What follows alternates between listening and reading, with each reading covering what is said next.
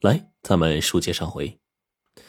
这天下午呢，孙教授的台湾朋友苗长风来了。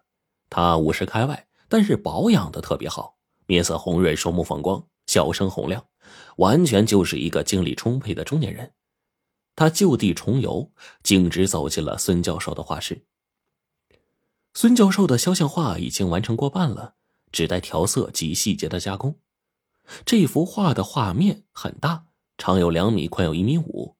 他是苗长风认识孙教授以来第一次见到如此大幅的油画作品。哇塞，了不起的杰作呀！苗长风情不自禁的对着半成品画作发出惊呼。他看了看四周的光线，又退后几步，歪着头，眯着眼睛。看了一遍又一遍，再次发出赞叹：“嗯，这是一幅典型的大陆下层人的面孔啊，泥土味重，人情味重。呃，就一句话啊，这一幅画我要定了。你不会太急躁了吧？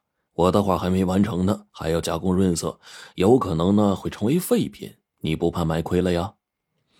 我有预感，肯定是幅好画。”你就说个价吧，孙教授摇摇头，微微一笑：“你这是什么意思呀？”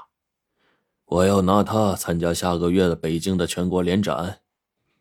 苗长风挠了挠后脑勺：“呃，没关系啊，我先交定金，参展之后我来拿画啊，再把余款呢给您补上，可以吧？”“嗯，这幅画啊，我不打算卖，我想自己收藏。”“哎，别呀，还是卖给我吧。”你自己可以在临摹一幅保存起来嘛？临摹？开玩笑！你是知道的，艺术的创造是不可以复制的。您是让我自造赝品稀释？哎，误会，误会，误会！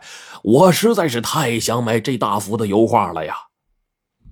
苗长风呢是个有眼力的、有实力的商人，他知道大陆画家手头不宽裕，却舍不得卖掉自己得意的作品，他就暗下决心。先稳住孙教授，然后呢，再和他磨嘴皮子，最后这幅肖像画呀，还是会落到自己手中的。而就在这个时候，门被敲响了。啊，呃，来介绍一下，这两位呢是我的研究生，大连的方蕊，成都的胡娜。这位呢是长风画廊的老板苗先生。苗长风啊，见到两个漂亮女孩进来之后，显得很高兴。抱拳作揖，向他们致意。胡娜就说：“今天是方蕊的生日，她忙于毕业创作，什么都忘记了。直到下午啊，她妈妈从大连打电话，才说起这件事的。所以晚上呢，想请导师啊一起吃一顿饭。”哎，那好啊，方蕊小姐，祝你生日快乐啊！今天晚上的生日宴呢，我来做东。苗长风的话让画室里的师生啊回应起了掌声。当天晚上，他们来到江边的一家海鲜酒楼，找了一个临江的包厢啊，坐下了。苗长风呢，接过服务员递来的菜谱，对方蕊说：“来，两位小姐点菜吧。”这两个女孩笑嘻嘻的说：“还是孙老师和苗先生来点吧，他们呢不会点。”你打算搞多大的排场啊？啊？孙教授语带调侃的问道：“嗨，哪有什么排场啊？这里的东西比台湾便宜多了，花不了几个钱。再说了。”认识您的两位高足，我高兴啊！哎，这样吧，你们三个一人点一道自己喜欢的海鲜，剩下的啊，我通包啊。这个餐馆呢，这顿饭吃的还是很尽兴的。苗长风表现出了他的大方、殷勤和健谈，赢得了两位漂亮女生的极大好感。再说一个好不好？方蕊和胡娜几乎是异口同声的打趣道。苗长风讲了几个段子，给他们俩笑得肚子都疼了。不过呀，他俩还是不过瘾。他们希望呢，苗长风再讲一讲，喜欢他的幽默，更喜欢听来自台湾的笑料。孙教授的兴致呢，也被调动起来了，在一旁啊，充当女生的啦啦队。哎，当年呢，数十万的国军到台湾，这一下子来了这么多男人，岛上的女人哪够分呢？对吧？呃，所以呢，后来最令人头疼的事就是军人找不到老婆。有一个王老五，哎，说了一句名言啊，他说呢，我们军人找老婆不能太随便、太马虎啊，非得有三个条件。呃，这个三个条件呢，还缺一不可。哎，两位小姐猜猜哪三个条件？这俩女孩面面相觑，猜不出来，心里又急迫，就催苗先生别卖关子，快说。哎，这三个呢？啊，当然不是钱财貌，而是一啊，要要得是人啊；二得是女人；三哎，得是活着的女人。两个女孩就大声叫好，笑的呀肚子都疼啊。孙教授听了，似乎有点触景生情，但是呢，他仍然自嘲的说：“这不是说我吗？我现在就是个王老五啊啊！而且我要找老婆也是这三个条件呢。”方蕊半是捧场，半是安慰的说：“我知道，孙老师不是王老五，找老婆也不是这三个条件。林荫老师啊，都等了您三年了，您就是留恋油画，不愿到北京和他团聚。”原来呢，林荫老师就是方蕊念本科时候素描课的教授，他推荐方蕊报考孙教授的研究生的。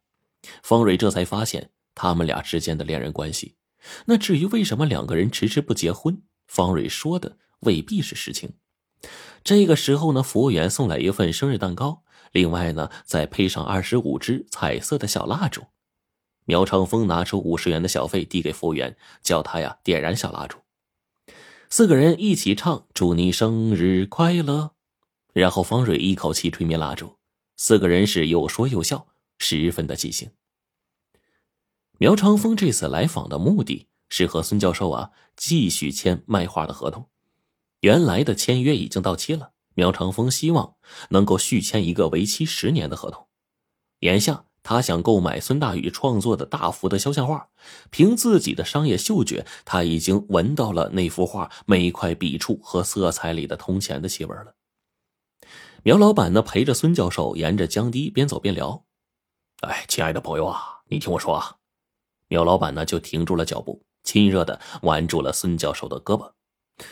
我呀，特别看好您啊和您的画，我想以长风画廊为窗口，向全世界推广您的绘画艺术。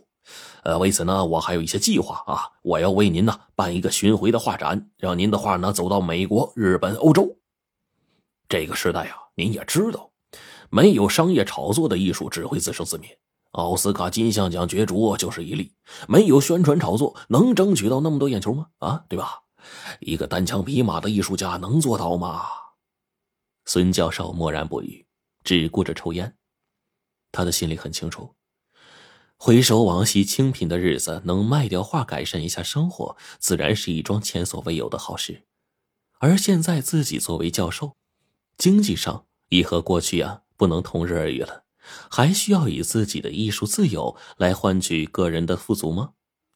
他是一个为艺术而生活的人，而这位台湾朋友却要他为钱而生活，他应该接受吗？